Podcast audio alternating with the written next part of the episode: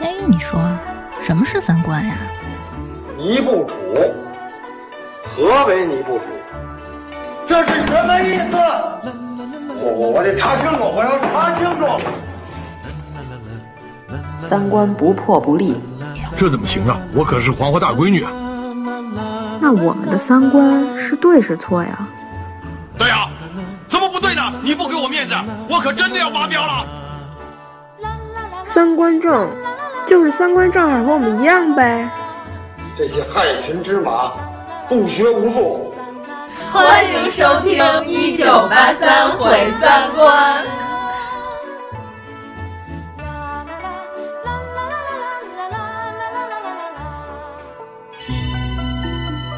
阿爸，我听说城里面最大的一家妓院混血雅婿，新来了一位巾帼美女，叫做秦操。光听这个名字就让人流鼻血了。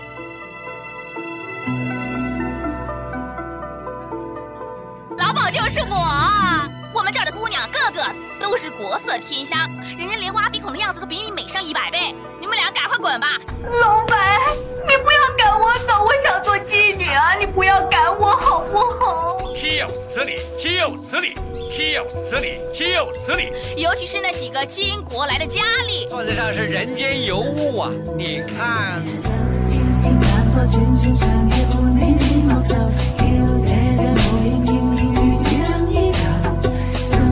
是自笑笑自留，笑有心追就。今夜默在归里共听更。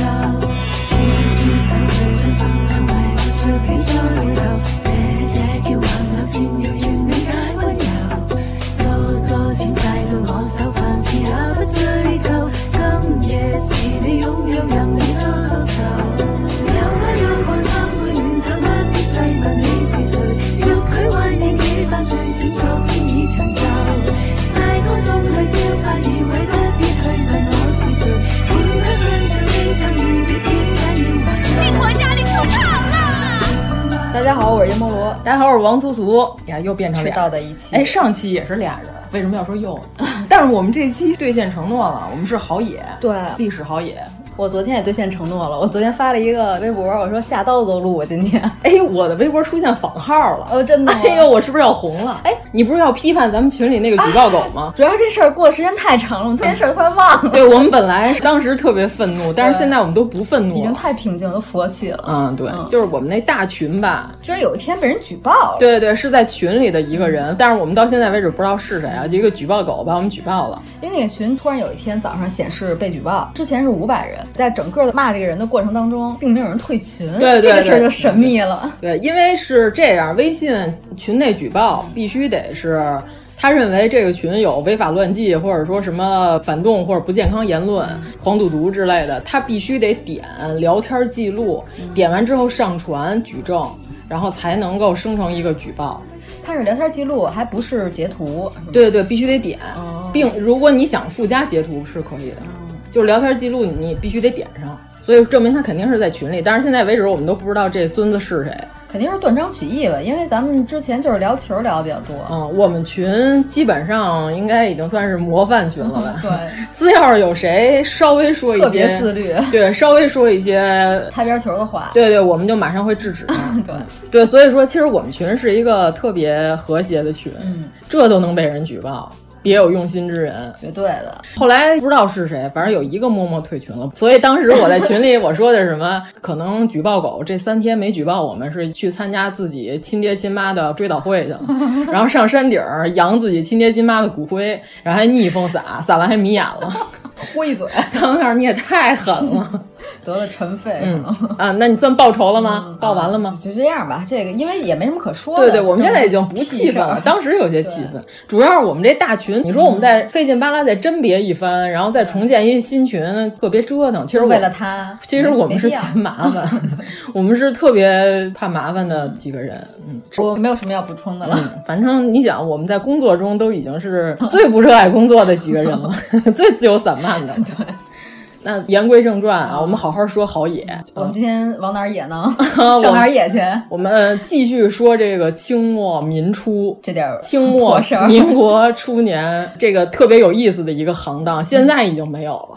对，现在我不合法了。当年是合，真敢说，嗯，不合法不好，现在肯定是不合法的呀。而且其实现在啊严格意义上来讲，其实是没有这个行当了。嗯，因为现在这个歌舞厅的这些小姐和妈咪们。与这个青楼是有本质区别的，对吧？我们可以这么说吧。人家是卖艺，这个可能是卖肉。啊，不，他们也卖身，嗯、但是呢，这个卖身是有很高的门槛跟条件的。哦、对，现在就是基本上没有这个行业了。就是我们一会儿仔细说一说，你一听，哦，果然这个行业 确实是没有了，就是消失了，与当年差别很大，嗯、就巨大。就是青楼和窑子不是一码事儿啊，对，所以你终于说出来今天的主题。嗯、对对，我们要说的是民国时代的远去的、已经消失的这个青楼文化。古代我们稍微小的溜着说一点儿，啊、我们跟别的人都说的都不一样。这个有地域限制吗？区域范围吗？啊，主要是这样。嗯，这个青楼吧，它必然是跟着商业有所联系，对吧？因为最早的时候，这个妓女是分官妓跟。最早时候只有官妓，就是谁家被抄家了，谁家从事犯罪活动了，就是男的罚没为奴隶，哦、女的就是罚没为娼妓，这叫官妓。哦，那就参考一下《海上牧云记》里的 万茜女士。啊，万茜那就是头牌之官妓了，对，人家本来是个皇后，啊、对对对对，然后充为官妓，然后也有这个家妓，就是我们家有钱，哦、家妓无望告乃翁，家妓无望告乃翁，这个。莫名其妙嘛，简直是。不是这个家妓，就是家庭豢养的这个姬妾、嗯、啊，不是不是姬妾不是啊，这姬妾是有身份的，这个妓是更低人一等的。属于是有一些艺术可以表演，但是主要的目的呢还是睡觉。那不就是《红楼梦》里的那个梦之队？你就说这个家妓的水平，基本上相当于什么呢？嗯、就是相当于你们家养的猫和狗。哦、这么对对对啊、对，是低到了这个程度，就是可以随便的杀。那个典故说的是谁我忘了，就是说他要请谁喝酒，让家妓去劝酒，上面了一敬酒，他说不喝不喝，就拖出去杀了。再换一个，就是家计的这个社会地位就是低到这个程度。就是如果说你们家是小妾被打死了，或者说是普通的这个奴婢被打死了，这个你还可以上告朝廷。你看《红楼梦》里是不是啊？他们家死了个丫鬟，那家还闹呢，要上衙门上闹，对吧？嗯、那个金钏投井的时候，嗯，但是如果是你们家的家妓要是死了，就是没人问，对，就是就你哎，你们家死了一条狗，你说谁？但是现在可能微博上你们家虐狗，可能会有人投诉啊。它就相当于这盘磁带不好听，我把它蹬了。啊、嗯，对对对，家妓就是地位之低，就低到这个程度。嗯、家妓之后就是有官妓，就是官方的，咱们刚才说的这种。然后随之而兴起的，其实一直到了唐朝的时候，其实官妓，嗯，还是占大多数。私妓就是我们说的私营的啊，开始了。商业就是你看有官方得有私营啊，对吧？有公家的也得有个体户吧。然后政策放开对对对对，到了宋朝的时候，就开始有这个教坊里的私妓就越来越多了。因为什么？宋朝商业发达。啊，对，所以说所有的这些青楼文化全都是跟商业挂钩，而且宋朝才子多，对吧？好干这些事对对对，才子，因为人家肯定要歌颂的都是那些琴棋书画、色艺双绝的，嗯、对吧？嗯、你要是没有文化，不认字儿，肯定不行。才子一端就写一些歌曲，你得能弹唱，你才是高级的。那天聊天都告诉你了，他们的祖师爷就是所有行当都得有祖师爷，对吧？他们的祖师爷是管仲。快讲讲这个典故。历史第一项，管仲同志 居然是这个青楼业的，啊、对对对，妓女的祖师爷。就是因为这个《战国策》，就是当年管仲给齐桓公想了一个招儿，说我们要兴国，兴国怎么办？我们要征收税务。说税务怎么征呢？说娱乐场所咱们也得征税，因为这个行当挣钱很多，嗯、所以他就搞了一个什么呢？叫这个女驴，就是吕秋露威那个，嗯。嗯、其实那个字儿应该念驴，驴秋啊，对对对，应该念驴秋露威，就是一个门。三驴大夫啊，一个门外边一个门里头一个吕布的吕，嗯、就是女驴。他说是齐桓公中女士女驴七百，就是说齐桓公。搞的这个城市里边，妓女户有七百户，这已经是相当成规模的了，相当壮观。对对对对，因为按周礼是五家为一比，就是咱们所说的，就是海内存知己，天涯若比邻。嗯、比邻是什么呢？就是以你们家为中心点，周围这五家都叫一比，嗯、这是一个单位，并不是一句湖北话。对对对对。不是牛的一笔，也不是屌的一笔。哎呀，真是莫名其妙。就我跟你说，下了班路就是他妈脑子都是 飞的。对，就五户为一笔。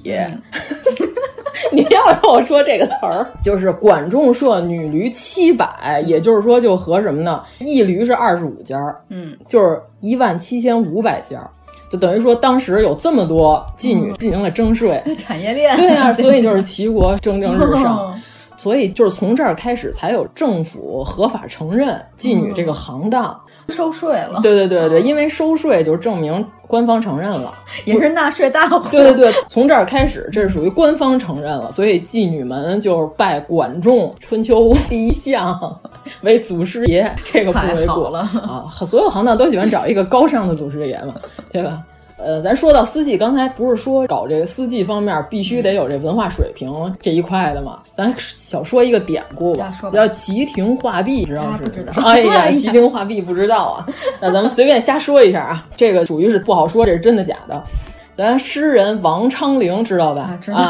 那个这么有名，你再不知道，我就直接出去就行了。高适，唐代开元三杰，高适对吧？嗯。王之涣这三个大诗人，然后说他们仨呢，有一天就是游山玩水，仨人正在喝酒聊天儿，这个时候突然呢，这个酒馆里来了所谓的这个艺妓，就是不是日本那艺，就是有艺术的。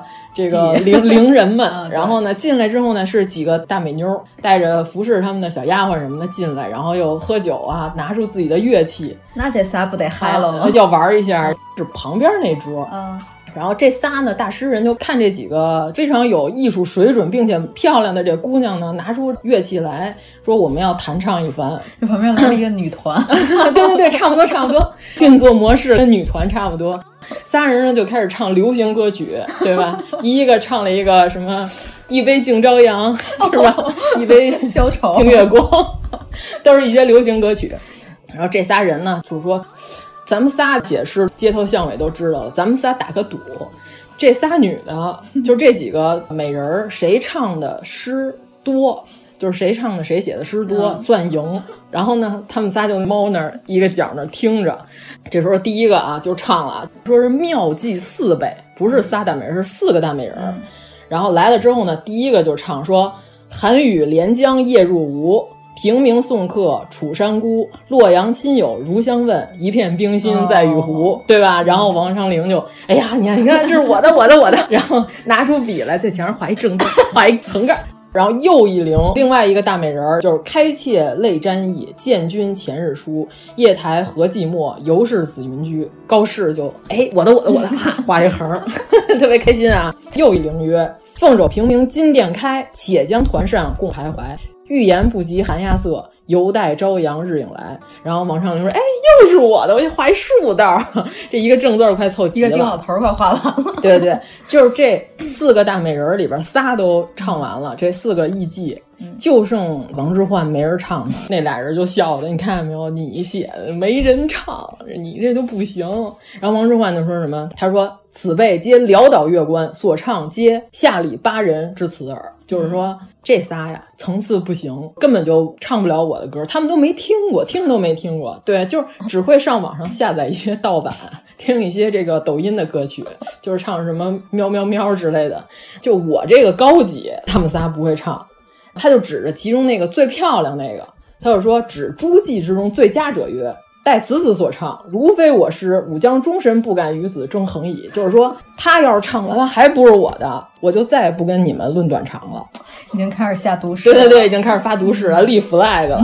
他说，如果他唱的是我的，你们俩给我跪下，给我 磕一个。凭什么呀？人家那么多手，人也没让你磕头。对对对，他说当须列拜床下。拜吾为师，就是唐朝的这个床，所谓的床，其实就是相当于咱们那个矮榻，就是有那个倚着那个，就是说你们俩得起码得滚到地面上，然后拜我为老师。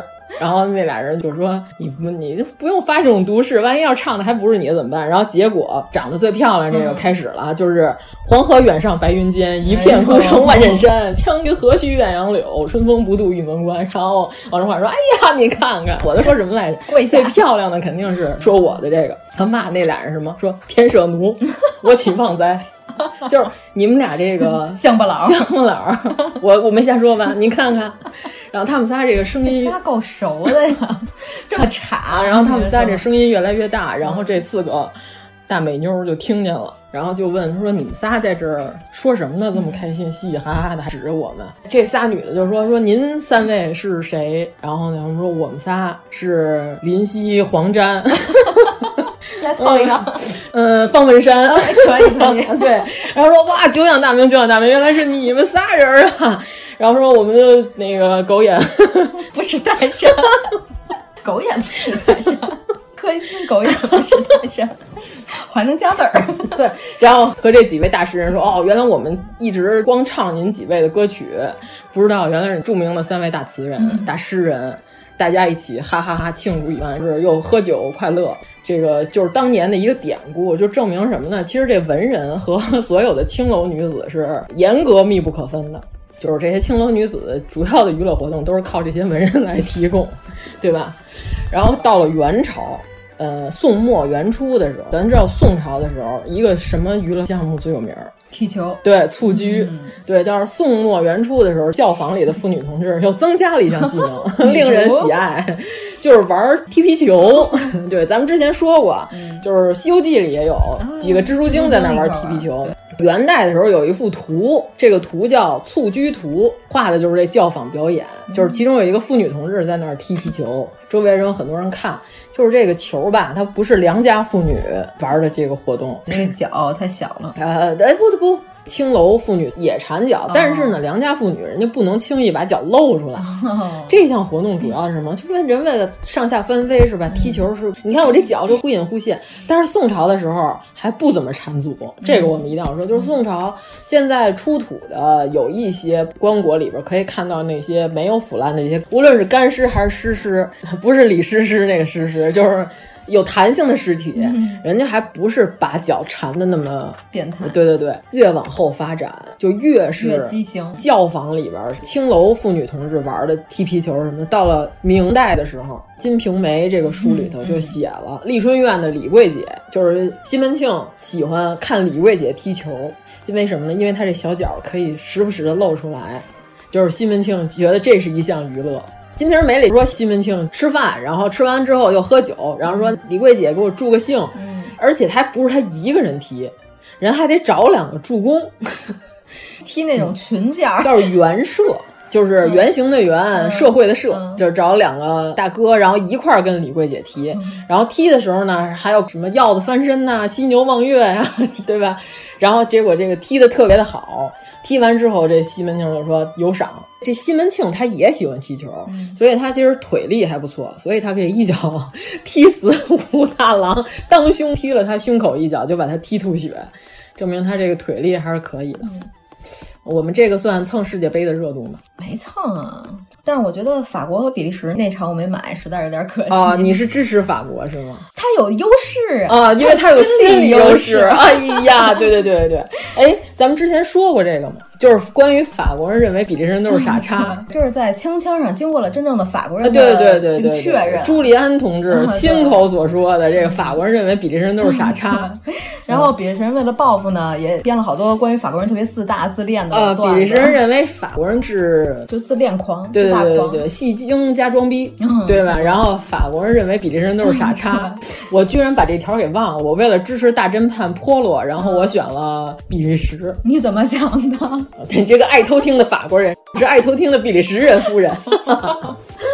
哎呀，他讲了两个关于法国人骂比利时人的。呃，对，就是法国人说比利时人傻，对，不是说柜子里有一个骷髅，是一个玩捉迷藏赢了的比利时人，就是人都走了，都回家了，他还藏着呢，他在这儿藏了二百多年，对对对，变成骷髅。嗯，你再讲，还有一个是拧灯泡的，给房车换灯泡需要几个比利时人？答案是五个。第一个是在个房车里边，然后拧住灯泡，嗯，然后其他四个人在外边抬着四个角转房车，对对对，转车，达到了极致，需要五个比利时人。哎呀，这么巨大的心理优势，我居然没有选。可能主要因为我考虑到法国队基本上这个里边都没有几个真正的法国人啊、哦，全都是一些非裔的这移民的选手。那应该更能踢吧？嗯，世界杯你好好看了吗？没有啊。哎呀，世界杯对，关键你说昨天我还支持了一下英格兰，嗯、但是九十分钟内其实是打平了。哦，结果是什么呀？呃，结果是英格兰输了，克罗地亚进入决赛，啊、创造历史了，太奇怪了。嗯、昨天这不奇怪呀、啊，乌贼刘说的是他支持英格兰啊，哦、然后英格兰就完了。这两天天天听刘局的指示，刘局老时准时不准，我们都不知道再怎么听刘刘局的话。对，主要是哈里凯恩大哥，哎呀，太快乐了，凯恩大帝，凯恩大帝。哎，主要是这届世界杯年轻人太多了，我都好久没看球，又没有意大利。哎，其实我觉得像两个队，一个特别年轻，一个全是老队员的话，你就绝对是年轻队获胜几率比较高，因为体力在那儿啊。对，真是是防不住。哎，你赛前支持是德国吗？我看你还挺喜欢勒夫的。对，我支持德国是因为什么呢？如果德国能一路就在世界杯的球场上进行下去，我就能老能看见他挖鼻屎的样子。他这回没怎么挖鼻屎，他这回挺着急的。他最后一激动还是吃了一颗。反正我觉得德国输都赖勒夫，轻敌嘛，对吧？大意了。算了，咱们没好好看球，也也不，我他就不派戈麦斯上有什么办法呢？我很生气，他又不提前公布大名单，我都买完彩票了，他才说他不让戈麦斯上，他是不是？啊、他整场没让他上？不是啊，最后对韩国的是下半场把戈麦斯换上去，那有什么用呢？已经来不及了，所有的人都已经成那样了，踢了三场养生球，然后就完了。我其实两个队都很讨厌，嗯，因为勒夫在赛前居然敢嘲笑意大利没有进入世界杯决赛圈，怎么样呢？他一边吃葡萄干一边嘲笑、啊，对啊，没有他明着说很遗憾，但是他点名说很遗憾，就相当于什么呀？哎呀，我好遗憾，我的好姐妹没有来啊！贱，太贱了，意大利 欠你的。啊，你那么爱意大利，就拜人品！我跟你说，他绝对的。哎，你为什么那么喜欢意大利队？因为我最早就看意甲，我喜欢尤文图斯，好不好？我是尤文图斯的球迷。哎，你那不是还说寿康宫呢吗？啊，对呀、啊，意大利就是意大利寿康宫啊，专门收养这些老人家，老太妃。对，专门喜欢收养老太妃。现在不是把 C 罗收养过去了？啊，C 罗这回还行，原来不是说为了证明你是否是真球迷，就问你 C 罗是不是傻叉，就是你想伪装成一个真球迷，嗯、就先骂 C 罗，然后真球迷，真球迷，真球迷。但是这回 C 罗已经好了很多啊！我觉得 C 罗不傻叉，哎，你是不了解 C 罗的过去，哦、所有人都是喜欢骂 C 罗。反正我妈在上届世界杯的时候，C 罗在踢的时候，她不怎么认识 C 罗，她就说这个小伙子是谁呀？他们老弄头发呀。他到欧洲杯的时候就好了一些，嗯、就是他原来有一个非常难以保持的发型，就是稍微跑动一下上就会乱，然后他会在世界杯赛场上呢，就是凡是切到大画面的，他要弄整理一下他的发型，他一直在弄。就是当年，哎呀，哪个媒体还嘲笑过 C 罗的这一举动？现在他不在乎自己的发型。日本的那个铁刘海喷雾，了解一下。现在 C 罗就已经完全是一个队长的风范了。你 一个人踢十一个吗？嗯、对对对对，也还好吧。嗯，反正梅西是真的不太行。就是关键，我妈是属于预言帝，你知道吗？梅西踢那点球之前，我妈说：“你看着吧，肯定罚不进去。”那你以后跟着你妈吧。一问题是开赛之前一个小时就不许再买彩票了，好不好？啊，我们买的这全都是国家允许的彩票啊，足彩足彩，对对对对，并不是国家不允许的。主要我是尤文图斯的球迷，所以我巨讨厌伊布拉希莫维奇。所以我这次一直希望瑞典队赢。你在想，你看现在严主播表情就是这人是谁？你刚才说那个又是什么意思？不是，其实这个我刚才想了一下，那个地儿叫布宜诺斯艾利斯。哎，这个特别工整，是一个上下联儿，上联布宜诺斯艾利斯，下联伊布拉希莫维奇。你给来一横批，布达佩斯。好了，什么鬼？是这样，就是我们说一下我们关于这个呃尤文图斯与伊布拉希莫维奇的恩怨啊，就是是张璐，你知道吧？张璐同志特喜欢大个儿中锋。他认为大个中锋就是一场比赛制胜的关键。他老说：“你看这个球员是吧，还能鱼跃顶球，这么大身量，真好。”他老夸伊布。然后伊布在尤文的时候呢，确实也是建功立业了一些。但是当年呢，就是意大利出了这个赌球风波，就是同样都参与了赌球，电话门事件了。电话门事件之后，同样都参与了赌球呢，尤文图斯直接被降级了。然后呢？AC 米兰也参与赌球，但是没事儿，就罚了分儿。尤文图斯是又罚分又降级，降级之后等于他们就不是在意甲联赛的那一年。但是尤文图斯就是坚信我们这个水平，一年我们还能回归意甲，对吧？所有的队员其实当年都是众志成城，就是皮耶罗、布冯、以及我们最爱的内德维德老老老会计、呃、老会计，人家都坚持我们要和俱乐部共度难关。伊布这个孙子当时就去了大国际，大国际与我们这期节目非常的相关啊，妓女的妓，大国际，我跟你说，我巨讨厌，就是 AC 米兰的球迷认为什么呀？我们米兰城只有一个米兰，就是我们 AC 米兰，国际米兰就是 shit。这两个球队之间的恩怨啊。AC 米兰认为我们才能代表米兰城和其他各个地区的足球队进行比赛。就是国际米兰为什么要代表我们米兰呢？他们是什么？然后就是当年国际米兰还有一个称号叫“洞洞球队”，就是所谓的大牌黑洞，就是谁进去谁衰，你知道吗？是吗？对呀、啊，就是罗纳尔多也去国际米兰了，去完之后膝盖就跪了，就是动手术嘛，就出事儿了嘛，对吧？伊布就选择了国际大国际，什么有钱就我买。去喜欢收藏大牌嘛？伊布就去了，关键是伊布拉西莫维奇就是一直换了三个俱乐部，都是在比较需要他的时候，哥们儿就撤了，就趁着自己还值钱的时候撤，所以就被大家亲切的称为凤仙，三姓家奴，三姓家奴，小吕大凤仙。你看伊布跟吕布名字也很神似，对，他是瑞典的。他这个比赛之前大放厥词，认为没有哥们儿瑞典队不灵，而且还做各种节目啊，就天天各种满嘴喷。他不是还跟贝克汉姆打赌吗？贝克汉姆说我们英格兰要赢了，说我输给你什么？然后伊布告诉说我们瑞典要是输了，你们英格兰要是赢了，我就赔你全套家具。就是呢，他们宜家的家具比较有名嘛。哎，对了，不是说这回那个英国那个足球流氓 为了庆祝，然后去把宜家给砸了吗？哎，这个肯定是不对的，而且他们砸的不是俄罗斯的，自己的吧？对对对，是砸的英国的宜家。就说这次英国足球流氓在俄罗斯特老实，呃，不敢不敢，不是真正的足球流氓，其实是禁止出境的，嗯、就是登记在册，就是怕他们出去惹事儿。嗯，所以说就是只能在家打打宜家、嗯，出去闹的都是一些小杂碎。哦，怪不得北京的宜家根本就不管那些睡觉的人，嗯、跟这些比，这算个什么呀？真是，嗯，对对对，告诉他我就赔你全套的家具。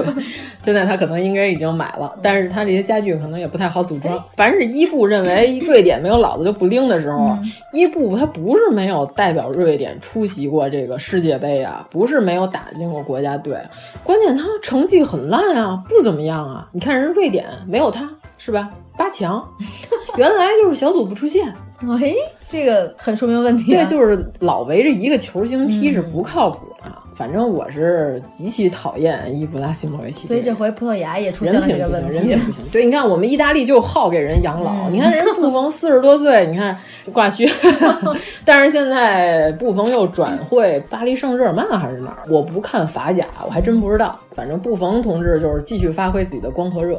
意大利最好的门将不是教练呀、啊？啊，不是不是不是，他还是当队员。对对对对，还是守门员。嗯，那人家认为人家还能继续打吗？嗯、对吧？都四十多岁不上不下的。哦，我们这算蹭完热度了，可以可以啊，这算蹭完了哈。基本上跟这个主题都已经没有什么关系了。哎呀，就是随便蹭一下吧。从蹴鞠记我们要那个稍微说一下，就是证明这个当年青楼就是能文能武，是吧？讲金楼聊了半集足球，突然来开始说足球，嗯、我们主要为了用足球注水。我 太久没看球了，你看我现在都说的都是些什么人啊，是吧？上个世纪。然后我印象中的这个英格兰队还有费迪南德呢，我靠，这回真是都不怎么认识，除了长得像高司令的哈里凯恩，凯恩大帝，对。呃，那咱们就说到这个所有的这些从事这个活动的妇女同志们能文能武啊，也说回来了。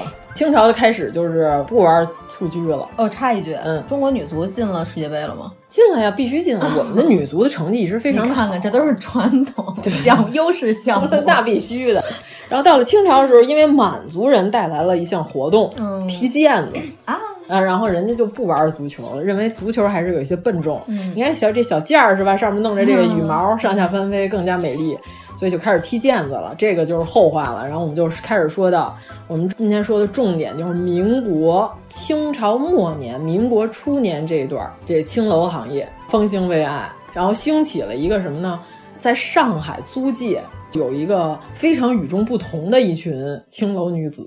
就是跟之前的这传统模式，其实基本上之前传统模式都没怎么变过。嗯、咱先说为什么上海租界会有一群，呃，青楼妇女撑起了这一面大旗，是因为当年小刀会打到了南京，嗯、咱说六朝金粉之地，就是这个秦淮河畔这些大姐们，还有苏州的一些名妓。你想这一战乱，小刀会一打进来，就跑呗，就跑到了上海。跑到上海之后也不行啊，人就往租界跑，因为租界是外国人管的地方，这地儿他们不敢进去。来到了租界，然后就就搞起了自己的生意。而且这个租界什么呀，老外多，对吧？一个是外国人多，一个是这个洋楼鳞次栉比，等于说给他们提供了公开的这个生存条件，以及这个必然的这个历史条件都已经具备了。而且什么，这些上海要是开码头，就开始进行经商活动了，港口、船只都开进来了之后，人家要请客。请客之后，人必然是搞一些娱乐活动，就是比如说你大老远的跑到一个，咱们随便瞎说一个国家，荷兰的阿姆斯特丹。请问到了荷兰的阿姆斯特丹，你最先去哪里？是红灯区吗？对吧？是不是得先去一下？居然不是先去看郁金香？这白天到了看看郁金香是吧？到了晚上，嗯啊，吃完了饭，我们我们进行一些什么活动呢？我们肯定要去红灯区看一看。嗯，你想，咱们到东京，到了晚上，你肯定不能去秋叶原再买漫画和手办了，对吧？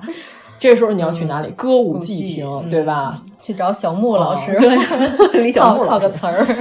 嗯，所以说这个上海也是，所有这些商人卷道而来。都是和这个洋人进行各种交易，因为你想都开港口了嘛，就是洋商带这些洋货都来了，然后人晚上要谈生意，去哪里就要入乡随俗。因为虽然外国人好像不怎么兴这个谈判的时候吃饭，但是人本地的这个我们这上海的国人同胞人喜欢这套。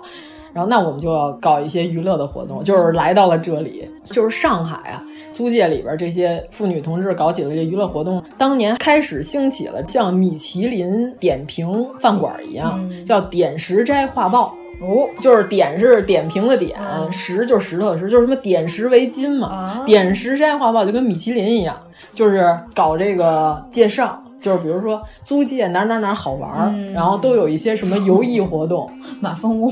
对对对，马蜂窝穷游加这个面包旅行，就是你要来到了上海，就比如好比说我我今天我穿越了，我到清末明初的上海了。我就上大街，我先到报摊买一份《点石斋画报》，介绍我们这儿有什么好吃的，好玩的，对对对，专版美食栏儿，然后娱乐新闻栏，然后最近有什么新闻，然后又是什么著名的戏子儿来到我们上海来挣钱，他们编辑也打入后厨吗？哎呀，到以后我们到说吃饭的时候再说这个啊。对，然后这时候就是深夜娱乐版，对吧？我们要介绍一下我们上海比较有名的就是静安区的张园儿市中心啊。现在的上海的市中心就是老城区了吧？应该是上海比较老，就是洋房林立。然后到了这块就是静安区的张园儿，这个是属于程度上、水平上跟北京的八大胡同也是差不多，呃，也是差不多的一个量级。咱主要说的是什么呢？为什么北京的八大胡同其实没有这个上海租界繁华？是因为清末的时候取消了官妓，本来所有的这些官妓都是靠这官方养活，北洋政府后来就走了，八国联军都进来，谁管他们呀？就是八国联军进来之后，清末的时候没有官妓了，等于说原来他们都是靠朝廷养活的。最早的官妓是，比如说。我是此地的一个小领导，我是一个科员，我是一个局级干部都行，反正无所谓吧。然后我跟此地的这个官妓关系特别好，我又特喜欢他。但是如果我调离的时候呢，这官妓我带不走，这官妓是属于本地财产。哎，那这还挺有意思。对对对，就是我不能把他带走。就比如说我跟他。啊，我们俩好成什么似的，然后但是我走了，他还在这儿。就是比如说，我特别喜欢我这办公桌，但是我可能调个办公室，我不能带着我的桌子。对对对对对，你不能带着你的桌子走啊，电脑你也拿不走啊。对你可能会把文件拷走，但是电脑你是拿不走。他们都是属于当地的硬件，对官方财产，官妓就没有了，等于说这政府的钱就养不起他们了。而且是清朝明令禁止官员不许私自的去那些私妓，就是所谓的私人的这些娱乐场所是不能去的，因为这有伤风化。结果这个官妓就混不下去了呢，那肯定这些青楼女子她肯定是要跟着钱走的。这哪儿的商业发达人就去哪儿，北洋政府也走了之后，严格来讲，北京的青楼都没落了，基本上上海属于当年的大都市了。对吧？广东刚刚开始有，呃，洋人也比较多。嗯，反正就是当年的上海是什么呢？这些妓女同志们，他们要宣传自己，我们就弄点这新鲜玩意儿。嗯这些妓女同志们就得写上我新盖的这个洋楼，对吧？静安区的张园附近，嗯我找了一栋房子，这市中心，我这屋子里有什么呢？抽水马桶，没见过吧没见过吧？哎，这个清末啊，这可是清末还留着小辫儿的时候呢。你见过抽水马桶吗？所有人都使用普通的马桶，到河边每天去刷马桶，就是我咔一拉这水，然后我非常的清洁。抽水马桶你没见过？煤气灯，就是在所有人都还点这个蜡。油灯的时候，我们搞起了煤气灯这一块的，对吧？然后还有电扇，哦，我出现了电扇，然后电铃儿，就是我我要开门，我摁一下就能响，然后就是这些带电的，对对对，这些带电的玩意儿出现了，然后留声机有了，这就是当年的电子产品。啊！而且最牛的什么？打台球出现了，啊，就当年的这九球是斯诺克咱不知道啊。就是点石斋画报上呢，还没有照片的时候，他们就是使用的这个版画刻制的，就几个小脚的这个名妓与几个长辫子的男士啊，男士们在打台球。你你看你 没法想象这个画面。你刚一拿到这画报，你看这是干嘛太猎奇了。这拿一杆儿在这上头，又不是抽烟，这是在干什么？手上拿了一根棍儿，你是不是得好奇？但是上租界去看上一看，对吧？招揽了生意，甭说这外地，就是外国人来了，我得看看这中国的小脚妓女怎么打台球。本地人虽然见过妓女，没见过妓女打台球。反正就是我得去看看，人妖打台球。而且当年的张园，现在已经变成普通的街道了，嗯、现在都是已经变成就是一条一条的胡同。弄堂、呃，弄堂有人架秋裤，对吧？挂上了秋裤，一年有三季都在挂秋裤，不是四季吗？不行，夏天穿秋裤还是有点热。对我们这期是要被上海的听众投诉，不会不会，我们多么喜欢上海，它确实是有秋裤，嗯、我们喜欢那些大街小巷里的秋裤，对 对，这代表了上海的一处亮丽的风景线，嗯，嗯，对。现在已经挂上了秋裤的张园，当年是一个园林式的建筑，就是好几十亩，嗯，除了楼房，就是有花园，有这栏杆的这大铁门，嗯、并且里边有什么好玩的呢？电动狮子。电动狮投币之后音按钮 可以叫唤，就是唱那个爸爸的爸爸叫爷爷是吧？对对对，然后自强民主 什么不讲民主，然后就这玩意儿啊，是不是有意思？这可是在清末黄飞鸿与十三姨的时代，对吧？有这个投币电动狮子，对，令人耳目一新。你是不是得来好好来看一看？那我觉得应该跟投币喜羊羊差不多。这都是当年的《点石斋画报》上所写的，好猎奇、啊。不是你想啊，这玩意儿到现在都有人做呀，嗯，对吧？当年那肯定是非常之新鲜呀。嗯，真狮子见过，电动投币狮子我可没见过，我得去看一下，嗯，是不是有意思？然后就是说到当年，就是有很多上新闻的事儿，我不跟你说了吗？就是这报纸上一写，这个旧城乡的这个老百姓看到了这报纸上写的，有一个富人家的一个老太太。这个是当年登记在这个报纸上，但是没有写他姓什么叫什么。嗯、老太太做大寿，做过生日，老太太跟她儿子的要求是什么呢？儿子，我看这报纸上写这个青楼有这么多好玩的东西，你带老为娘去玩。为娘要求在青楼过生日。然后他儿子是孝子啊，他是真的在青楼给他妈摆了好几桌酒席，叫了一堆的妓女同志们过来助兴。这帮这个名妓们啊，哄的老太太特别开心。就是人家就说我们平常都接的是这个男客、女客，就是我搓澡这么多年没搓过女客啊，特别开心。然后关键老太太够开放啊，对，然后那个哄的老太太哈哈大笑，老太太头上戴的金簪子拔下来，现场赏给妓女同志们。这就是当年的一个趣闻，被登在了报纸上。老娘这辈子没逛过妓院，对呀、啊，有意思不有意思？然后特别的热闹，增加生命的宽度。嗯、而且这个妓女们带动了这个时尚的先驱啊，这个必须的。对，就是当年穿的最时髦的就是他们。嗯原来清末的时候的旗袍，你在网上可以看到，就是旗人的那种呃，旗人的服装非常宽大。到了妓女这块，人家为了突出这个身材曲线，这衣服越来越窄，越来越紧。嗯，开气儿越来越高。而且严格意义上来讲，其实第一批的这个摩登和时尚是这些青楼妇女带来的，嗯、对吧？因为只有她们照得起这个照片。就是当年有两种照片形式，一种是名妓们拍完了之后登在报纸上，就是我周围摆着这个电扇、留声机，对吧？那个但没有和马桶合过影，但是这照片必须得有这煤气灯，呃，这电动的灯，看我时尚又漂亮。对对对，就是摆上洋家具。嗯。还有一种呢是女学生拍毕业照，啊对啊，就是那这是留影。但是这个校服这只能穿一季，那就过去了。你不是学生，你就不可能再穿校服了。你穿校服，我想的是那个校。哦，不是不是，嗯，对，你想咱们大学毕业、嗯、是吧？穿那个博士帽啊、呃，那袍，那就只能穿一天，嗯、对吧？你一毕业你就不是女学生了，你就不能再穿学生服了。那平常的服装是什么呢？那就是向妓女同志们看齐。嗯、所以当年也有很多这个卫道士们就抨击说，你们良家妇女怎么越穿越像婊子，是吧？差不多是这个意思。对，但是后来上海就是兴起了电影行业之后，就再也没有人和青楼的妇女同志们学习了，嗯、就都开始向电影明星们服装上看齐了。所以说，其实都是这些娱乐产业的人带动了时尚。你看现在也是啊，对吧？杨幂带货女王，对吧？她穿一双鞋在机场上咔嚓拍张照片，第二天好多微商都穿这鞋。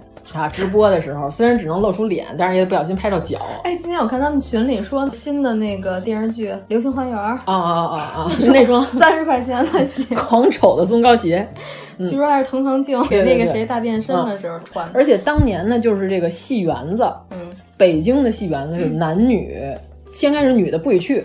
嗯，女的根本不许进戏园子，认为这个是风化场所，妇女不能去，根本不让进。然后那个，因为当年确实这个戏里都有一些这个我们所谓的粉儿戏，嗯、我们之前几期讲过，就是一些色情的表演。嗯、但是现在看来，就是与这个拉拉手啊、呃、之类的吧，就是什么掐小脚啊，哦、然后揉脚什么这种挑逗的这种，认为良家妇女是不能去戏园子的。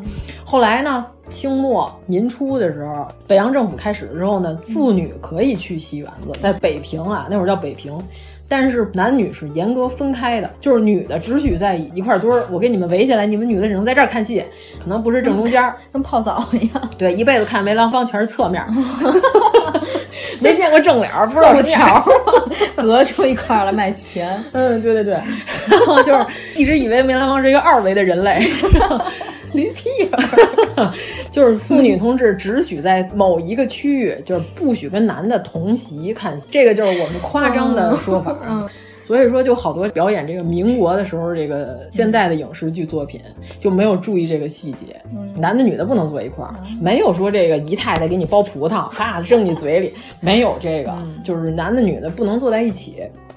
但是上海就没有这个规矩，女的可以随便去戏园子看戏。但是呢，大部分良家妇女还是不会去，因为这乌烟瘴气嘛。你想，就飞手巾板吧，这么 热闹嘛现场。然后，但是呢，青楼的这些摩登的女性们，人家不在乎这个，我们可以看戏，对吧？今天这是我客人带我来这儿娱乐娱乐，也没有老公婆婆管着。呃，对对对对，嗯、就是可以来这儿看戏。而且呢，这个当年的妇女们还喜欢穿男装。哦啊、呃，就是这个青楼的女子们、嗯、穿着男装就去看戏。这个《点石斋画报》上也有记载，就是青楼的这些大姐们还喜欢包养戏子，就有相好的。嗯。但是呢，是这样，青楼人家认为，凡是高尚的、更高贵一级的妓女同志，是不能与戏子混为一谈的。虽然都是下九流，还互相瞧不起。不在公众的认知里，戏子的地位是比妓女还要低的。啊、真的？对对对，就是你如果是一个好的、一个高级的，就是他们所谓的书寓，就是寓所的寓，公寓的寓。嗯所谓的书寓的这些有独立的高级住宅的这些、嗯、是吧？我就有一个老鸨子，然后那个每天负责接洽我的生意，这是我的经纪人。经纪人，对这样的高级的妇女，就是又会吹拉弹唱，又会色艺双绝的这种。嗯、你如果你要是包养了戏子，就被同行看不起，就相当于说，哎，你知道吗？那谁，他那包是假的，就差不多是这样，你知道吗？就是如果你要养了戏子儿，就被人瞧不起。但是有一些青楼女子还要为了戏子儿来争风吃醋，为了显示自己，就是什么？你看我，我我有钱，那戏子儿长得帅啊，喜欢找武生。嗯，对，这个这个武生居多啊。嗯、什么呢？就是比如说这两个名妓，人这俩人今天在门口戏园子碰上了。嗯就是奔着这谁来的，嗯，就比如说现在当红的偶像天团的这个第一名，嗯，对吧？我们俩都在门口碰着了，我们俩坐这马车茶班上了，这两个大姐就公然的在马车上互相卷对方，哦、就是卷黑街啊，真的啊，公然卷街，他是为什么呢？就是为了显示我自己。第二天新闻见报，哦、就是没有照片啊，刻的大版画出来了。嗯比如说某某院的头牌和某某院的头牌因为争风吃醋，在大戏院门口吵架。这一看新闻这么泼辣，然后但是刻的这画是个大美人儿，嗯、我得去看看。那冯崔之战呢？哎，这相当于崔永元跟冯小刚打架啊。那为了争谁？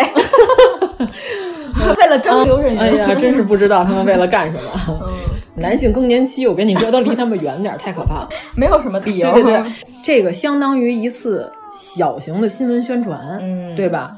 而且更有是什么呢？当年的这个上海租界里边有大马路，咱说的老城乡都是小窄道啊，嗯、弄堂没有马路，租界里头有这大马路，马路是真的要走马车才叫马路。嗯就开始有一个叫什么叫青楼女子伴游活动，就是我陪你玩儿，我告诉你的租界，你看这哪儿好玩？这个公园是怎么怎么回事？他们家饭好吃，伴游就是而且？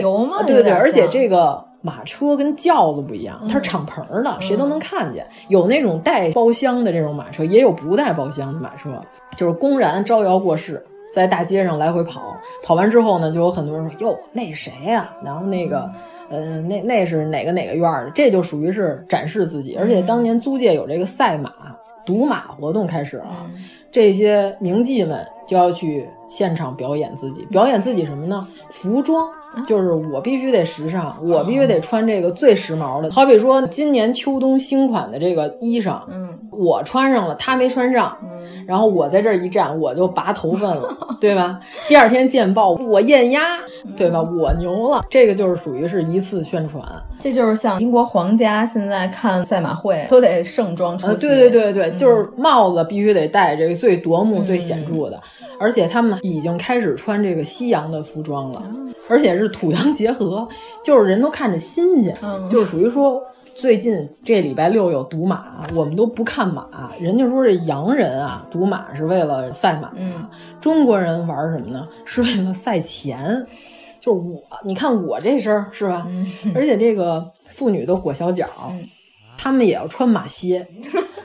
穿这种高跟靴子怎么弄呢？就是它不是裹小脚这肉的有那足弓嘛，那脚是那样、嗯、人肉高跟鞋嘛，把里边都塞上，嗯，塞满了，塞上了跟鞋楦子似的东西，塞满了之后再把脚套进去，等于说这个鞋里还有鞋套着穿，鞋中有鞋，对对对对对，这样它就能好好走路，要不然它不稳当嘛。嗯、就是我必须得表现，你看我今天穿着这个西洋的服饰，你看我这儿有本书叫《铭记知识分子和娱乐文化》。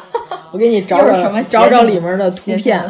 啊，对对对，你看这是当年铭记的照片，你看他们都要露出自己的小脚，就良家妇女绝对这裤管不可能这么高，露出自己的脚面。我看看，然后还摆出这些撩人的姿态，就是在一个西洋式的这种美人靠沙发、对沙发床。啊，你看这照片上必有这个西洋的家具产品，嗯。然后，但是上面是一个穿的非常中式的一个女子儿，嗯，这衣服当年很流行，但是现在你可能觉得她穿的有点像大媒婆子，特别像那个刘培那是，对对对对对对对，嗯在甲方乙方里，既然张先生来了，咱家那些骡子马的大牲口就都歇了吧。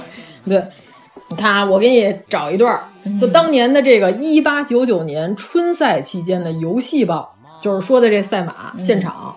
昨日为赛马第二日，游人角第一日为胜，而各校书由无不靓装艳服驰骋于羊肠十里间，足以游目骋怀，寻足乐也。校书就是说的是妓女，他们那会儿有一种书寓，就是咱刚才说寓所的寓，嗯、能说书，对，能表演。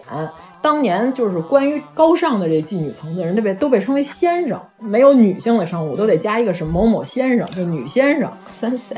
对啊，就三赛那块，对，你看这，而且啊，当年这些妓女都喜欢起什么名儿，都得跟《红楼梦》挂钩，哦就是什么某某黛玉，然后某某宝玉。而且干脆就有叫林黛玉的，记事日林黛玉蓝缎珠边衫，坐四轮黑马车，车夫也得穿上这个亮丽的服装，夺目多彩，不然怎么跟这车配呢？啊，对对，而且这几个妓女同志们都得互相争奇斗艳，嗯就是我给车夫穿绸的，我也得给他穿貂，甭管是几月份，反正我得卖卖卖卖，显示出我的厉害。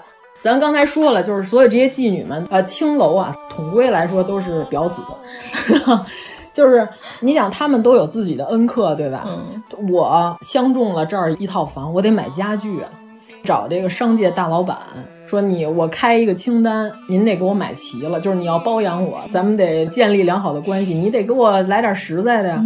开了一个清单，我给你念一下，当年这清单特别有意思。这是一八九三年的，这个客人拿到了这份清单，除了这银子多少多少两他看懂了之后，剩下的除了量词，他一个都看不懂。为什么呢？我给你念一下啊，特别逗啊！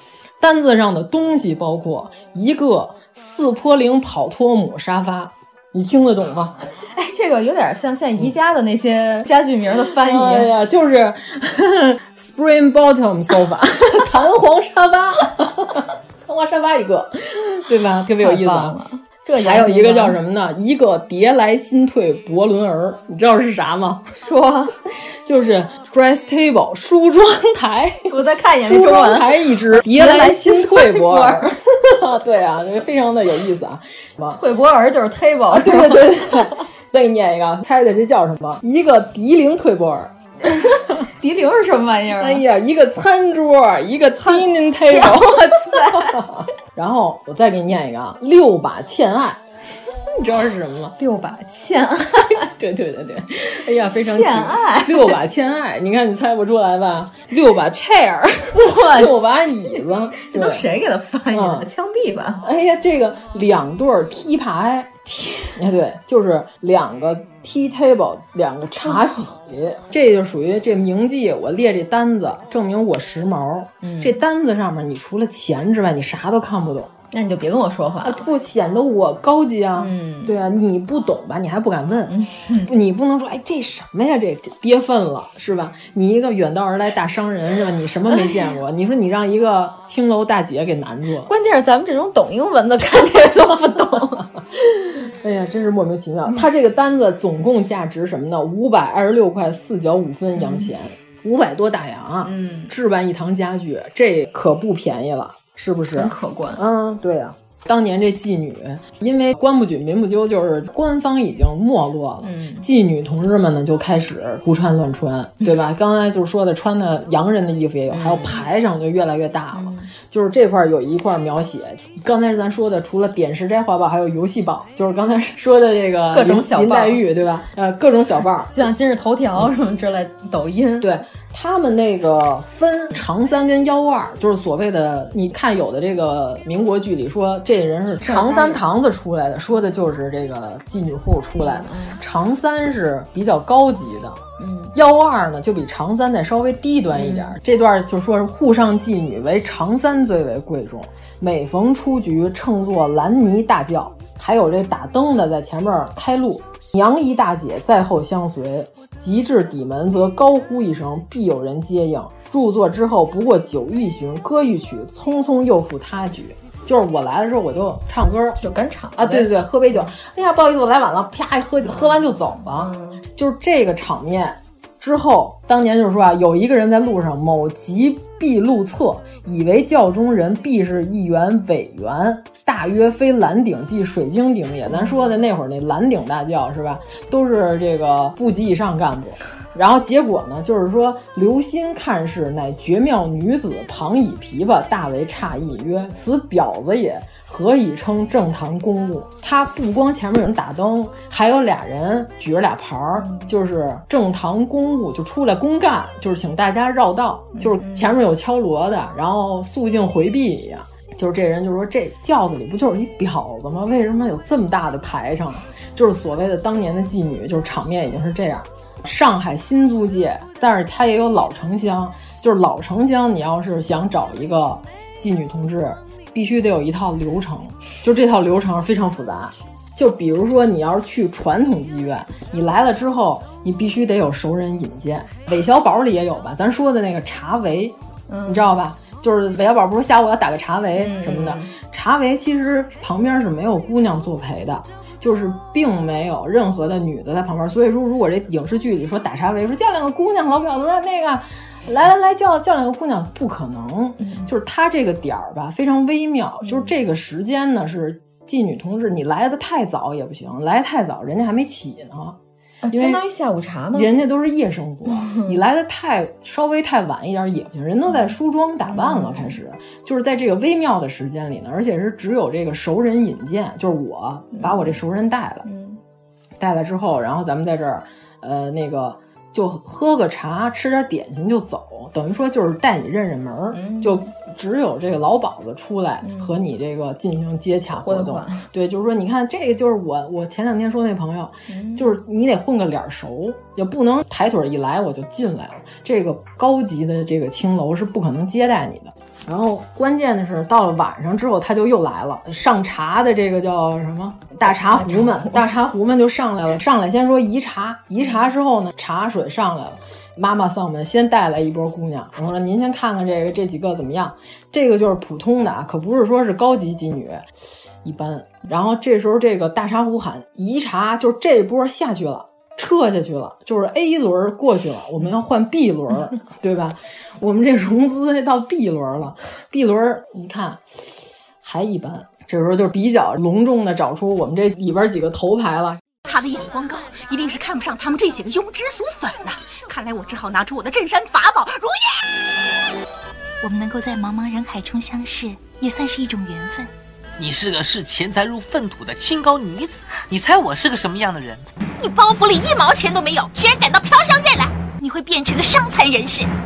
然后我们要找一个我们这儿最漂亮的，介于这个高级歌妓跟普通妓女之间的。然后妓女同志称这位大哥为鹿头菩萨，就是说那个你是远来的，都是客嘛，都是给我们帮衬生意的，你们都是鹿头菩萨。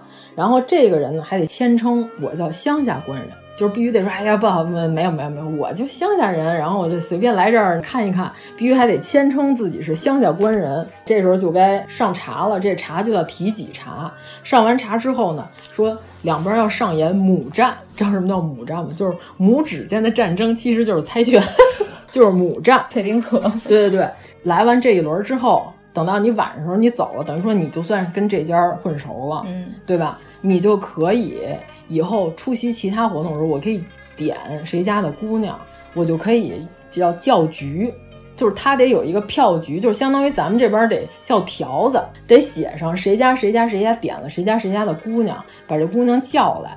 这个东西其实有一个好处是什么呢？日后是一个凭证。就是我亲笔写的，嗯、我叫谁家谁家小红，本地最红的，然后今天来陪我开了一个局，然后本地最红的。啊，并不是那个李建仁同志啊，然后说请你来这儿陪客，嗯、陪完之后呢，你甭管你是唱了个曲儿，还是喝了个酒，陪我们聊聊天什么，你走了，但是你手上有我叫的条子的凭证，嗯、这不是说当天就结账。这多难看呀，是吧？我请人，然后我现掏钱，是吧？这零钱掉地下，噼里啪啦的，我再捡，这就不好看嘛。嗯、就是必须得让你十分体面。到了一定的时候，我在结账的时候，我把你所有的这些条都拿出来，统一结账，对吧？你看那个《大宅门》里边，白敬琦他三叔死的时候之前不是说妓院的账不能欠，你得去给我结了去，嗯、相当于白条。嗯，就这个东西就叫局票。就拿这些东西结钱，这个翻台这个词儿，就是从青楼里头来的。现在说吃饭说我要翻台，嗯、人家过去是什么？这一桌是吧？陪完了又起一桌新的，嗯、就还是这些人，这个叫翻台。你都走了，这叫什么翻台？这个就是从青楼里头来的。就是说，咱今天玩一个通宵，就我要包宿，对吧？野狼网吧我要包宿，包宿完了 并不是冷特啊。有时候一晚上要翻三四次台，这都叫翻台。有时候就叫双局，就是比如说那个我先呃，我请一波客人，嗯、这儿弄了一局，再叫其他的院的姑娘来，再递票局，然后再来之后就叫双局，这就是比较有钱的这些纨绔子弟玩的这些。你想这时间长了，身体就一定会被掏空，对吧？我现在就快被掏空了，成宿成宿好困。哎呀，你必须得清醒一下。嗯，而且他们这个所谓的这个账，就比如说我手上拿了这么多票了，对吧？我得结账啊，一年就结三回账。而且这三回是哪三回呢？端午节、中秋节跟大年三十、除夕的时候去要账。这个就是一个是到了年底我要结账了，还有一个什么呢？家庭团圆，你肯定在家，对吧？一般都这个时候去要账。体面的人是不会等到你到这个时候才来我们家要账。你说这个啊，这个妓院大茶壶跟老鸨子拿着欠条跑咱们家要账来了，多丢人啊！人家肯定会在这个时间节点之前就给你把钱结清，而且就是你，比如说你头一天来玩了一遍，玩完之后你走的时候，老鸨子肯定就是跟这个龟公们说，跟上他，看看他是不是真有钱。对吧？你得跟上他呀，万一他要是跟人借了身西装跑我们这儿骗吃骗喝怎么办呀？八马褂、啊，对吧？你得看看他是，要不然他打一白条跑了。而且你得看他家庭住址，对吧？你记上，就是西城区、东城区，是吧？你得记上具体地址，以后方便跟他要钱。这些事儿是不会当着你的面做的，客人也不知道，这就是算市场潜规则。然后，如果说你一旦欠过一次钱了，你的名声就在所有的妓院里就臭了。人家地下有一个专门的这个风评。就是比如说这个谁谁谁嫖妓不给钱，以后所有的娱乐场所都不会再接待你了，就不给你贷款。对啊，你再想来就不可能了，坑蒙拐骗你也只能坑这一道，嗯，就再也不可能成功了。就是你就上了他们的黑名单了。这个就是所谓的当年的妓女，就是当年租界吸引了一堆我国的青楼女子，对吧？外国的人家也来挣钱啊。就上海繁华大都市，东方巴黎是吧？远东第一都啊。然后这个也有洋妞来，但是这个金丝猫呢，就是图一时新鲜，咱也说话咱也听不懂，对吧？看着新鲜，这当年就是华人听说有这外国妓女来了，缠头费亦不过二十余金，比美人兮，西方之人兮，当不惜金钱以领略此奇分耳。就是说，外国来的大美人儿，二十块钱咱们就能娱乐娱乐一下子。然后你是不是在当年的这画报上看之后，你是不是也得去娱乐娱乐？但是呢，他肯定不如咱们的这个有意思，因为他不会聊天儿，他只长得挺漂亮，没见过。对啊，一翻一瞪眼没什么意思。然后呢，还有这个日本的艺妓，日本艺妓来到这里，小泽武藤宫姑娘。今天我要点小泽武藤宫姑娘唱的《瓦他喜瓦他》，到底是唱贵妃醉酒还是唱瓦他喜瓦他呢？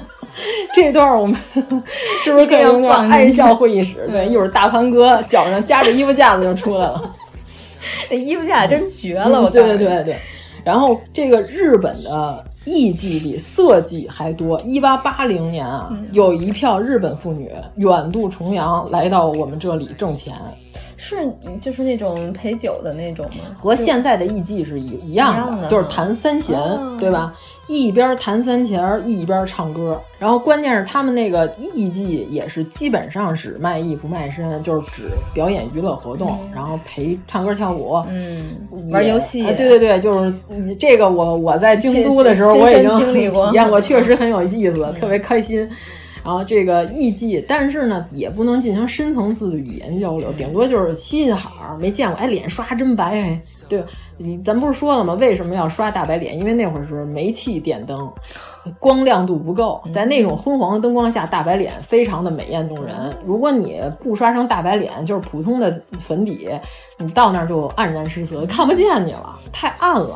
没发现这有一人，对对，他那个红嘴在那个环境下是好的，你要在白炽灯大灯管底下肯定是不好看的。这个是艺妓的报价是什么样的呢？雅间儿价格一个银元，一块钱啊，就开一个雅间儿，茶资一百个铜子儿啊，对便宜啊，对啊，大厅的茶资是一个四开洋，服务费四十个铜子儿，就是四分之一块钱，然后再加上四十个铜子儿，既便宜又精确。两块五，对吧？啊，零点啊，两毛五，对。把他喜欢他说完了，小泽武藤空姑娘说完了 嗯。啊，对，咱们呢就说到当年所谓的这个上海最有名的妓女叫胡宝玉。你知道她都齐名叫什么？说上海有三湖，就是和胡宝玉齐名的另外两胡，你肯定听过。你不敢瞎说。胡雪岩，哎呦 呀，红顶商人胡雪岩，还有谁啊？还有胡公寿，胡公寿是著名的上海海派画家，就是大文豪啊，大画家。胡雪岩与胡宝玉和一个婊子仨人并称上海三胡，就是这仨人是上海最有钱的人。你想他们这个之奢华，对吧？之豪华，当年上海妓女和媒体关系也非常的好。嗯，就是咱不是说有了电灯吗？之前的中国文人写东西，就是我写一文章，我今天心情好，我抒发一下，我写一篇文章，从来没有人给你规定时间，对吧？但是洋人来了之后，报社产生了，因为有了灯，吃完饭上大街就是遛弯的人多了，他们来就是买报纸看，我这报纸我必须得白天截稿，晚上得印出来，所有的文章都有交稿时间了，今天晚上我得见报，之后呢，就是所有的新闻就拥有时效性。就过去的文章从来没有说今天上午啊，我今天上午发生事儿，我下午必须得印在报纸上，没有，没有说当天见报是吧？然后周一见，没有，没有这个。但是这个时候开始就已经有这个东西了，并且是什么呢？上班时间有严格规定了。过去的时候，你看农村人下地非常日出而啊，非常舒适，就是我就跟着太阳走就行了，就是天亮我出去，没有规定我必须得八点钟出门，呃，晚上七点钟回来，饭点回来。我想几点回来几点？我今天下午我累了，我不想种地就不种地，对吧？自己的作坊也是，就是我自己我想干嘛干嘛，想几点几点。但是有了公司这个东西之后，就开始有上班打卡这个存在了，对吧？这和妓女有什么关系？这个记者们也是按着时间，按着、记者们也是一种记，对对对啊，这个名记们就就开始有时效性的文章了。嗯。你刚才说的名记是哪个记啊？是记者的记，等于说当年上海已经有一些有名的记者了。这些记者们呢，就开始捧妓女，写一些花榜，就是说，呃，我们这个月我们要评选这个静安区十大美女、十大名妓。花国皇后，对，花国皇后，对对对对。然后呢，发选票，报纸上有，大家剪下来，对吧？自己投，然后你再写信投递到我们这个报社，这就时效性产生了啊，开始产生了，和现在的创造一零一是十分的 十分之相似啊。这个榜就开始了，你看这有一段，他们都是分品的，丽品漂亮这品阶里头，我们评出第一，王义清，芍药。独善风华，自成心意。这人叫什么？叫王义清。我们就给他奉为一个花名，就是芍药，对吧？然后雅品，李佩兰，海棠，天半朱霞，云中白鹤，就是说这个像云里的白鹤一样。云中鹤，对，不是一个采花嘴吗？我怎么记得？这不是金庸的表哥吗？金庸的表哥好像是徐志摩。韵品，胡杏娟。就是评为杏花，刚才那个雅品是海棠啊，胡秀娟是评为杏花，风前新柳，花底娇莺，就是唱歌好听，属于是文艺界这块的。嗯，然后刚才那个我就玩高雅这块的，然后评出一个丽，就是最漂亮大美人儿，就是她最好看，就是所有的这些榜单就拥有时效性，然后并且什么呢？就是这个青楼的大美人们也要玩这个人设这一块，就是人物设定。就比如说，我们相约几个文人和这妓女同事关系不错，咱把她给捧红。我们要写点她的故事，我们要把她捧红。写的是什么呢？你看，我给你找一个啊。我怎么感觉高晓松老师仿佛干过这种事？曾轶可吗？这也行吗？那史泰龙吗？你看，让，我给你找一个啊。当年的有一个名妓，呃，妓女的妓啊，不是记者的妓，叫洪文兰，就写什么呢？他的人设是性豪爽，就是非常豪爽。写了一件他的好人好事，说他有一天在街上看见怀抱婴儿的女子在河边哭泣。然后呢，他坐在马车上，敞篷马车，他刚才说那种马车，他看见了，看见之后，他说：“哎，车停一下。”下来之后，掏出了自己的钱，全都给了这个怀抱婴儿的看起来很穷苦的妇女。你就说这件好人好事儿，如果说路边没有特意安排人看见的话，是怎么被人发现的呢？对呀、就可见这件事儿可能也没真正的做，就是嗯，他应该是做了，但是为什么路边正好有个记者就把他给看见了呢？这个就巧他妈给巧开门，巧到家了，对吧？这必然是有所安排，打造了这一个形象，这就属于是仗义疏财，对吧？慷慨解囊、豪侠一般的这个妇女同志。咱再说一个，当年除了胡宝玉之外，还有一位名妓叫李三三。就这李三三他妈呀，本来是一个太守的小妾，晚年的时候呢，就是这太守一死，她肯定就被轰出来了。结果这个小妾带着孩子出来之后呢，他妈有点不太会过日子，属于当年大手大脚花惯了，没钱，没钱又喜欢奢华的生活，就把自己的女儿逼良为娼了。对，等于这李三三就是属于是。强就是被他被他母亲强行的逼成当这个青楼女子了，结果呃对对对，然后呢，关键她这漂亮啊，美貌啊，有一个叫袁祖志的一位大哥，是一个有名的记者，他就跟他这几个朋友就看着李三三，就是呃，是不是文人都特别喜欢同情美貌而被逼无奈的妓女同志？好像文人都有这毛病，对吧？那个许志远是不是也有这个毛病？咱不提他。高晓松同志，高晓松绝对是对对对对，是不是？就是我要拯救他，对吧？虽然我没有钱，但是我可以出力，嗯，就是与自己几个这个名妓的好朋友说，我们给他写一个拯救另一个名妓，捧红他的文章。对，我们要把他捧红，他还不是个名妓的时候，李三三同志写了一个什么呢？在上海《申报》。有名吧？呃，就是申请的申，报纸的报啊，是申报，相当于我们申花的呃，北京晚报，对吧？差不多吧，相当于这个级别。太不高级了！哎呀，但这已经是一个很大的报纸了。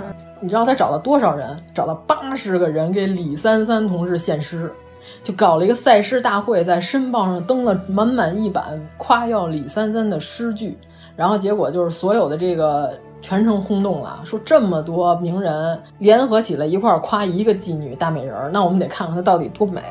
然后这个元祖志写了一首这样的诗啊，就完全是一首打油诗，我觉得和柳三变这个水平不能相比。我们要念一下吗？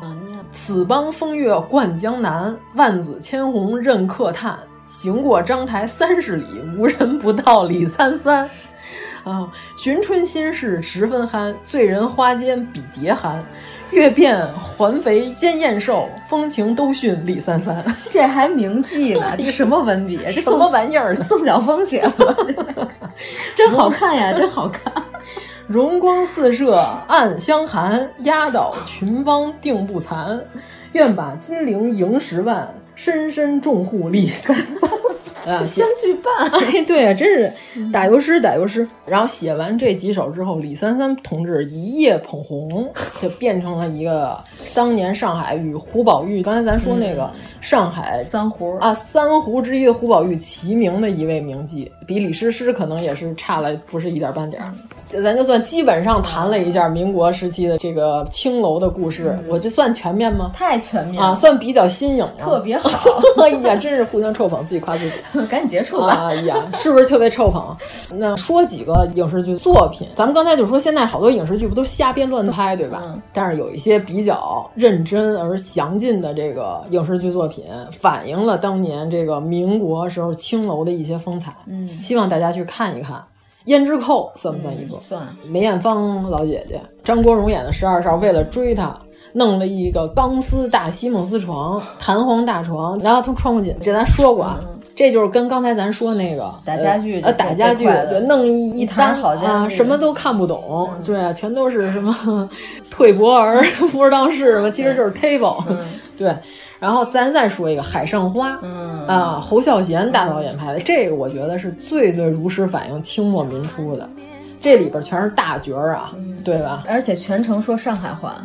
呃，对，呃呃，梁朝伟同志说的是粤语，他表演的是一个从广东来的客商，对吧？就是就是这边所有的上海人的角色，就全部都说上海话。嗯，对，咱们不是户籍，咱们可能听不出他说的标准不标准，但是人家也是很认真的在学了。就是李嘉欣在里边就是演上海人，就是你看这个都是大角儿，李嘉欣、刘嘉玲玲、梁朝伟，还有一位日本的，我要没记错的话，一日本女演员。她也说上海话，不会吧？嗯，她是不是配音这个不好说，可能她学这上海话有点费劲。我觉得上海话，别说外国人，就是中国人别处的人去学，可能就不会学的太像。对，这里边就是说的，这梁朝伟演的那人叫什么？我太久没看这电影了，我已经给忘了。因为《海上花列传》是张爱玲当年是把它翻译成了英文，嗯，介绍到了国外，这个在外国文学界也非常有名。但是这个中文版的是苏北话，我是看着特别费劲。就他叙事的时候还用的是呃清末民初的这种白话，但是他对话用的是纯苏北话。就是你看的时候有点一知半解，有点费解。苏北话比上海话还难懂吗？有点像广东那些画报，你知道吗？就写的那些哦拟声词，就是那种口字边儿，然后写那，你有点看不太懂这个中国话，有点像谋。啊，古惑仔那底下那字幕，你知道吧？有点看不太懂，大概能明白，但是你不能得其精髓，所以说可能只有这个江苏省啊，然后那个浙江省啊这一片人能够明白这《海上花列传》这小说的风采。那个《鸡与牛》里边那个牛的 说话方式，对，那动画片儿，我知道。嗯，喂，你好，靠，我靠啊，靠，我是靠。呃，对，反正就是这么个故事。这里边就是刚才咱说的包养戏子儿，就是梁朝伟演的是一个广东来的一个呃少爷，他真心的喜欢上了一个在这个妓院里边儿，刚咱不是说常三先生是比较高档的，幺二是稍微有点低档的，介于常三幺二之间这么一个，但是她漂亮，所以他炙手可热，他最喜欢她。但是呢，他发现他最喜欢的这个妓女，他还包养了一个武生，包养了一个戏子儿，他就生气。我也找一别的，我气你！我今天晚上我开一局，我吃完饭我偏去他们家住，人都知道你是我罩着你，我是你的恩客，我偏我吃完饭不去你家，而且让所有人都知道，我把你们这院子里所有姑娘都叫了，就不叫你。这个电影我要没记错，上来就是演的两个妓女打架。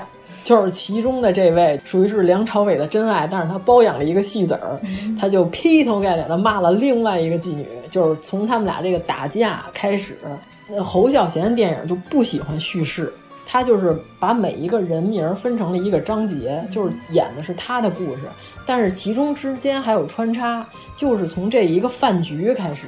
就是怎么递条子，就是我怎么叫人来，我们怎么翻台，然后我们这之间怎么互动，他就要从这个生活细腻中见真。反正我觉得侯孝贤的片儿特别像那种市井风情画，对对对对的感觉啊，对对，有点那意思，就跟看浮世绘差不多。嗯，他要在这人物互动当中。让你能体会出这个剧情，他从不就是说起因经过结尾，然后最后大煽情，咔一下子，然后 没有这些东西。你可能到这电影完了，你都发现，哟，这电影怎么完的这块就没有了？什么意思？我还得再回味一下，我还再看一下。但是如果你这个最近睡眠质量不太好呢，你确实可以看侯孝贤的电影。这个电影我是分两次才看完的，中间确实睡着了。对不起，大师，您的电影我除了《聂隐娘》之外，我都睡着了。聂隐娘，你居然没睡着、啊？聂隐娘是因为我看之前我喝了一杯咖啡，而且我在电影院看的。我看侯孝贤电影，咱们国家公开放映的好像只有《聂隐娘》。这个算是一个详尽的表现了当年互动关系的片子，就是我们刚才说的这些事儿，基本上这电影里都有，你们都可以去看一下。还有一个叫《唐朝豪放女》，哎，咱说过吗？之前没有吧？夏文熙老师表演的是唐代的名妓鱼玄机的故事，哦、就是这个片子太好了，真的，我一定要说的就是所有的演员说什么他还不到岁数。他没有悟性，所以他演的不好。错，夏文熙演《唐朝豪放女》的时候十九岁刚。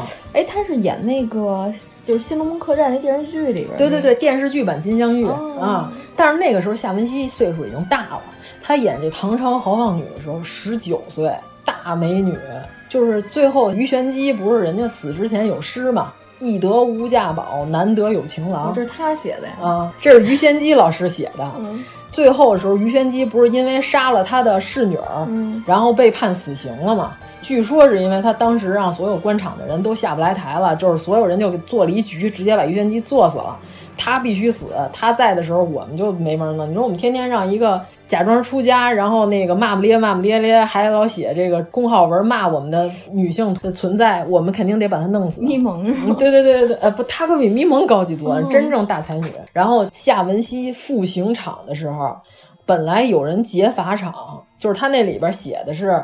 呃，万梓良老师演的是他真心爱慕于玄机，但是于玄机，呃，与他有一些感情纠葛，但是最后马上就要上刑场，他来劫法场来了，他要把于玄机救走，结果于玄机就说：“人世间我都看透了，这个男人啊没什么意思，干脆我就死了算了。”这万梓良演的这也是一个豪侠呀，就是说。他已经要把于玄机救走，但是于玄机不走。姐们儿，我今天就就要死在这儿了。我已经看透了，让我死都不成。我已经看透这一切了。就是这个电影之前演了很多，就为什么他要一心就求死了？嗯，因为他都写出这种诗来了，就对这人世间已经没有什么指望了。嗯，然后万梓良就看他不走之后，哈哈大笑，就是说：“那我今天就要做你的知己，我陪你一块儿死，就要砍砍死咱俩。”就是这个时候，就是夏文熙要赴法场了。这个铁链子拴着他，把他往上揪的时候，他这个一回眸，这个表情有有机会把这个电影荡下来，好好看看人家十九岁演戏演成啥样。你们说什么？我们家什么宝贝儿杨天宝？什么爽？不到三十没有人生阅历，我呸！夏文熙十九岁有什么人生阅历？十九岁的时候也十几岁了，十九岁高三毕业。但是林青霞大美人，我们要说的是，她确实演的不太好，她是真美。嗯，但是这夏文熙是什么？呃，有点干巴。咱要说的话，就冷艳高贵，但是她有点柴火妞。嗯，她是属于第二眼大美人，不是第一眼美女，对吧？夏文熙老师在这里边，哇，演的艳光四射呀，那真叫美啊！就这一个眼神儿，这个戏，这人物就立住了。大家要好好找这《唐朝豪放女》，好好看看。就这三个电影，这算我们推荐了，太好了啊！鼓掌！哎呀呀呀，这我的强势安利啊，确实都不错。嗯，一部比一部不好找，嗯，但是我都有。有兴趣可以。海上花也不好找吗？呃，海上花还行，唐朝豪放女有点悬，因为这个算风月佳篇啊，风月篇。咱以后有机会可以好好说说这个风月篇，与这个带番号的这些日本电影无法比拟。那个同一个 level。网上不是有一段一大哥被拘了，然后说我拍中国的毛片，我是为了凭什么我们的青年都被那些美毛智毛所毒害，我就要拍出我们中国的精神文化底蕴。就那大哥，你知道吧？就是我们这风月篇。和这些乱七八糟的是完全不能相比，那是非常的精彩。就是以后我们有机会说说，好好说这风月佳篇，这里边这唐朝豪放女就是其中的一部。嗯，太好了。嗯，好，那我们怎么结尾啊？还没结尾，结束吧，就结束。就这么嘎了？嗯，哎呀，哎，那你这回去日本，你还准备再招一下妓吗？哦不不不，我这回主要是看祭祀活动，我主要是看另外一个祭，对，是那个祭祀的祭，但也有那个艺妓的啊，对对，因为它是纸园祭嘛，呃，就确实是艺妓要大放光彩了，要抛头露面了，不是只有花一千多块，得差不多一千五。哎，你说可不可以？就是你也去店里租一身衣服，然后化一个那妆，然后混在其中，然后进行一些拍照？呃，不太可能，这个我还真了解了一下，就是京都。有这个艺伎妆让你拍照的这个活动，但是呢，一眼就能看得出来你是真艺妓还是假艺妓。不用不用，你非得扮成真的。但而且他们那些和服是真袖，比较昂贵，不会让你上大街上溜达去的。就是租和服穿一天的那些，都是稍微便宜一些的，这是肯定。如果你弄脏了，你也没法弄，这一身也不便宜呢。就是他有几个助理给你弄着一百，上街上咱找花见小路是吧？这著名的这背景，一咔咔拍两张就回去了，就他不会说让你那个拎着这身衣服大街上满大街跑的。对，一个是这个，还有一个就是呃，你如果你在日本白天碰到了刷着大白脸的艺妓，这肯定是假的。他们白天的时候都要去学习茶道、三弦、跳舞、插花，就学这些东西。这个很容易分辨，因为艺妓也是要看颜值的，就是。即使他刷成了大白脸，你也能看得出来是不是美人儿，这个非常的明显。呃，还有一个呢，就是艺伎要抱着的那个小包袱，你看见吧？有好多艺伎在街上都拿着一个小包走，还跟着一个人，那个是帮他拿着琴三弦儿。包袱里装的什么是那个拨子，就是弹三弦用的那个当当当那玩意儿。这个东西就是假的，那个里边是做了一盒，外边包的挺好看的，是瘪的。人家那里真有东西，人家就是今天我要用的道具都在里边呢，扇子什么都在里头，那是鼓的，就非常明显就能看出这个区别。对，而咱们之前说过艺伎跟舞伎的区别了吧？凡是这网上那些照片穿的特别花枝招展、特别漂亮的。那些都是舞伎，就等于说是高中毕业，还没有拿到大学的文凭。然后艺伎同志们呢，都是那个穿的稍微素净一点、素雅一点，然后以这个深色为主，这些都是艺伎。艺伎就不是普通人能碰得见的。就刚才咱们说的，在中国必须得有熟人介绍，人家艺伎也必须得有熟人介绍，而且是起价就得是五千左右日元，人民币五千日币。啊，太便宜了，真是不了解物价呀！人民币没有四五千块钱，你见不着人，而且必须得是熟人介绍。呃，五 G 是可以请得起的，就是我刚才我说的，一千五就可以享受非常好的服务。我们去京都的时候，就是晚上人家又唱歌跳舞玩猜拳，非常愉快，各种夸你。不是他各种夸你，你听得懂吗？他有一翻译，他给你配一英文翻译小哥。对，英文翻译小哥是非常不错的。那他们现在有中文翻译了吗？没有，我估计啊，中国游客要去的次数多了，可能就该有了。嗯，就是人家特别逗，人家那个夸你是怎么夸呢？我这桌上不是有一照相机吗？我这就是拍呀，因为我这猎奇，我好好不容易花是什么一千五百块钱是吧？请五 G 来这个唱歌跳舞，总得留两张照片回去吹嘘一下吧，对吧？这也算是人生第一次喝花酒嘛，然后还不是说这个舞技，人家这弹弦子这大姐就已经非常会夸人了，人看见了，人就说，哎，您这个是什么职业呀？然后我就说，嗨，我谦虚一下，我说就是拍两张照片，但是我旁边那姐们呢，我们这好朋友又捧了你，捧了我一下，告诉这是一个摄影师，然后 人当时就人人家当时就哦，就那样，你知道吧？就是日本的那个综艺节目，就哎，就是发出这种声音了，就开始。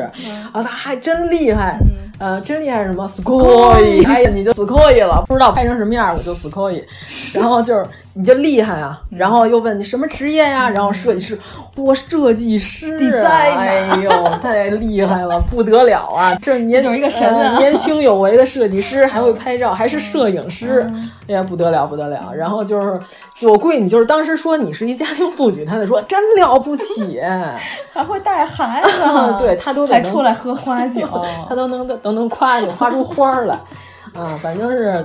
你就如沐春风，就你他什么都没看见，就先把你都夸成我马上就要得这个 是吧？终身成就奖啊！他可能马上就要说你是中国的卷川石花之类的，跟国家地理，你的照片是不是都有小黄框？不管拍成什么样，加一黄框都显好啊！就是反正就是那些艺妓小姑娘们真年轻。就是说他夸你，但是还能让你感觉到有一些真诚，是吧？对对对，就是很真诚的。人不是说特浮夸，那种哎真厉害，不得了啊，大爷，不是这种啊，人就是那种啊这么厉害呢，哎呦，这个表情肯定训练过。嗯，对啊，就是这种这么牛，这照相机，哎呦，就不给我都不用，就这样，都不知道从哪下手把它举起来。开关在哪儿啊？你都知道开关在哪儿？天哪，太了不起了，真是天才，都是这样的。啊，还会调图，哎呀，还会还知道白平衡，还知道色阶，哎呀，这一可能以前是设计师，后来实在混不下去了，终于进入了色情行业，风化场景，看到了我们的未来。我说怎么我们值班的时候老放舞女泪？谁让我是一个舞女？哎，咱们结尾要用舞女泪是吗？太可怜了，哎呀。一步踏错，终身错。下海伴舞，为了生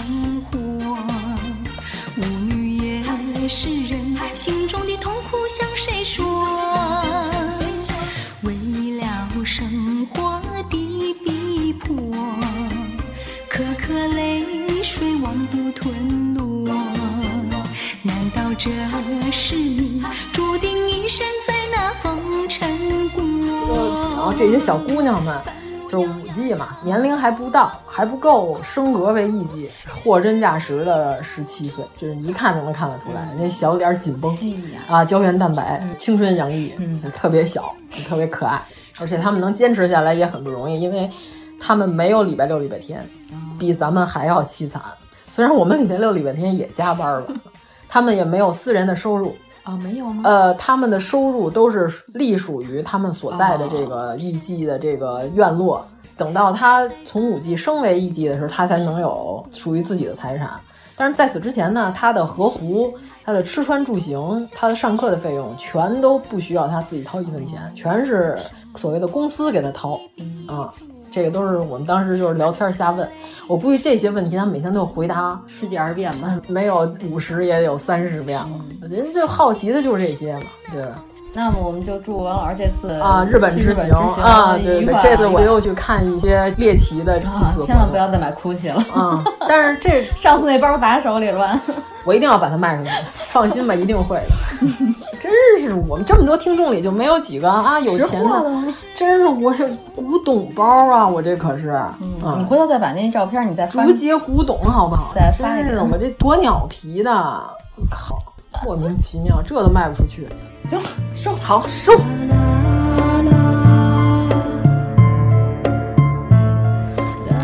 如果您喜欢我们的节目，请在微博和微信公众号搜索“一九八三毁三观”，给我们留言，告诉我们你的三观故事。